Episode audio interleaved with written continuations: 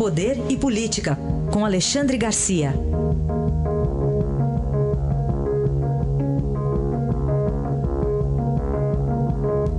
Alexandre, bom dia. Bom dia, Raíssa. Bom dia, Carolina. Bom dia. Bom, ainda estamos aí no espírito da eleição, nos debruçando sobre resultados. Um deles, a chamada República de Curitiba, né, Alexandre?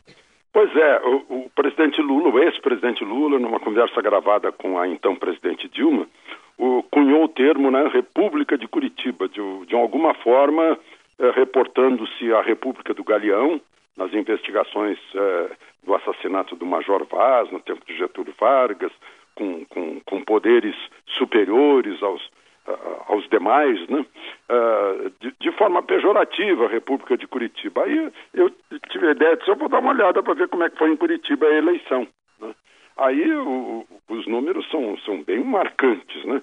76,54% dos votos dos curitibanos foram para Bolsonaro.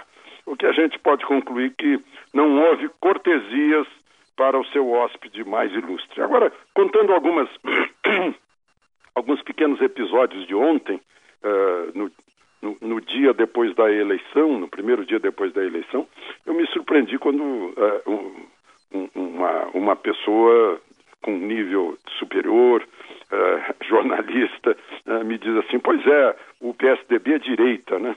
Eu disse, bom, uma que é a classificação direita, esquerda, centro está meio, tá meio defasada no tempo. Agora, eu, eu tive a surpresa, eu disse, ah, pode ser tudo menos direita, né? pode ser centro, pode ser esquerda. Né? Pô, uh, durante muito tempo, o principal líder uh, uh, do PSDB, Fernando Henrique Cardoso, se declarava um sociólogo marxista. Né? Então, eu, eu fico preocupado com a falta de conhecimento de pessoas que deveriam estar bem próximas desses fatos né, eh, sobre a natureza dos partidos políticos. Agora, dois, dois pequenos episódios que me chamaram a atenção para algo que talvez nós do noticiário estejamos eh, eh, relegando a um segundo plano. A importância do, da política em relação à educação, ou melhor dito, ao ensino. Olha o que me aconteceu ontem. Eu estava retirando o carro de um estacionamento no subsolo e ao lado do meu carro tinha um senhor uh, numa escada fazendo concertos na instalação elétrica. Quando me viu, ele disse: E aí, o que, que o senhor achou dessa eleição? Né? Aí eu parei, olhei para ele e disse: Olha, foi excelente, foi tudo normal nessa eleição. Né? Uh, aí ele disse assim: Pois é, felizmente não vão mexer na escola dos nossos filhos mais. Né? A gente ainda vai poder educar nossos filhos em casa com os nossos valores eu achei aquilo é, marcante. Né? Ah, depois eu estou é, num shopping e lá pelas tantas, as pessoas pedindo para tirar foto, aquela coisa toda. Uma mãe me pede para tirar foto com um menininho de 3, 4 anos de idade. Na hora que está tirando a foto, eu me agachei, me encostei numa parede para não cair, me agachei para ficar mais ou menos da altura do menino. Na hora que está tirando a foto, o menino grita: Bolsonaro! Eu achei aquilo estranho. Né?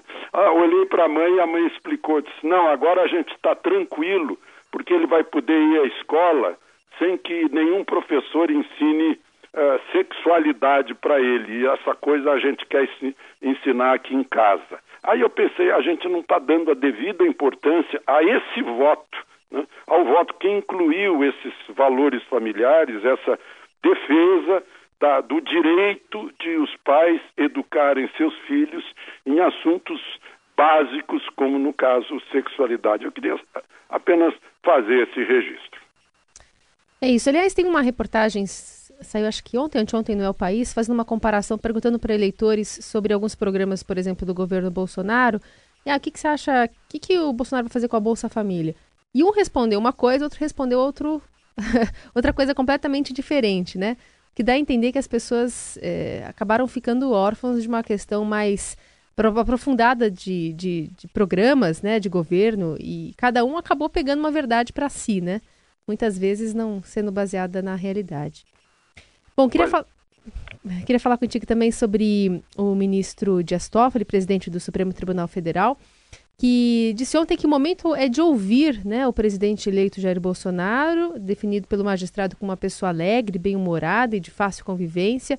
Eles que conversaram por telefone na noite de domingo. Devem se pois encontrar é, essa semana. Essa ligação aí, parece que o Toffoli saiu bem animado com essa ligação. Né? Ele ligou ainda no domingo para o presidente eleito, conversaram ao telefone pelo jeito foi uma conversa animada porque depois ele relatou como ah, o Bolsonaro é alegre, é bem-humorado, né? e marcamos uma conversa para dentro de uma semana, né? e, e, aí ele chegou a dizer que vai ser hora de ouvir. Então, uma posição de um presidente de poder. Né? A ministra Rosa Weber também ligou, assim como ligou para Haddad, para cumprimentá-los pela lisura da eleição. Né? E aí eu aproveito para registrar o, o orgulho de brasileiro porque esse sistema de eleição digital existe há mais de 20 anos e, e, sem que nunca a gente tivesse sabido que derrotados reclamassem de algo decisivo no resultado da eleição. E aí a gente vê que a campanha, né, eh, houve aí um, uma desconfiança, acusação de fraude, pelo jeito foi tática de dissuasão contra uh, algumas más intenções que porventura houvessem. Né? O resultado foi uma eleição rápida, de resultado rápido, claro, eficiente, transparente. Eu acho que não deixou dúvida quanto à, à, eficiência da eleição brasileira digital. Né? Eu acho que foi, é realmente um sucesso a nossa eleição digital. Alexandre, um outro tema para a gente tratar, uh, manifestações em universidades. Ontem, por exemplo, aí mesmo na UNB uh, houve confronto.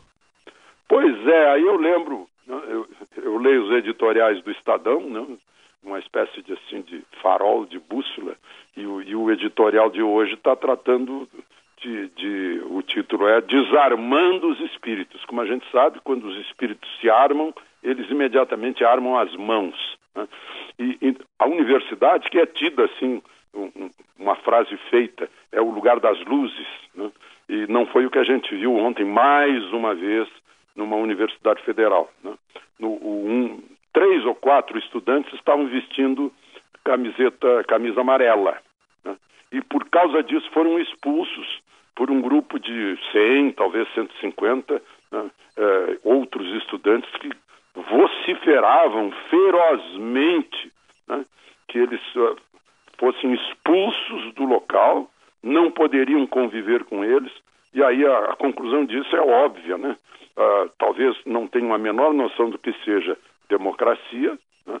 porque não aceitam o resultado de uma eleição né? e não aceitam a, a, a, presença sequer da maioria, da minoria.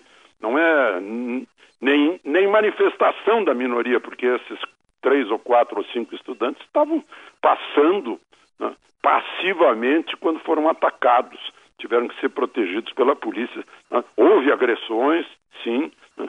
E, a ironia de tudo isso é que eles chamavam os outros de fascistas quando a, a, a, atitude deles, a gente olhando para a história, estava idêntica a atitudes da juventude hitlerista contra judeus. Né?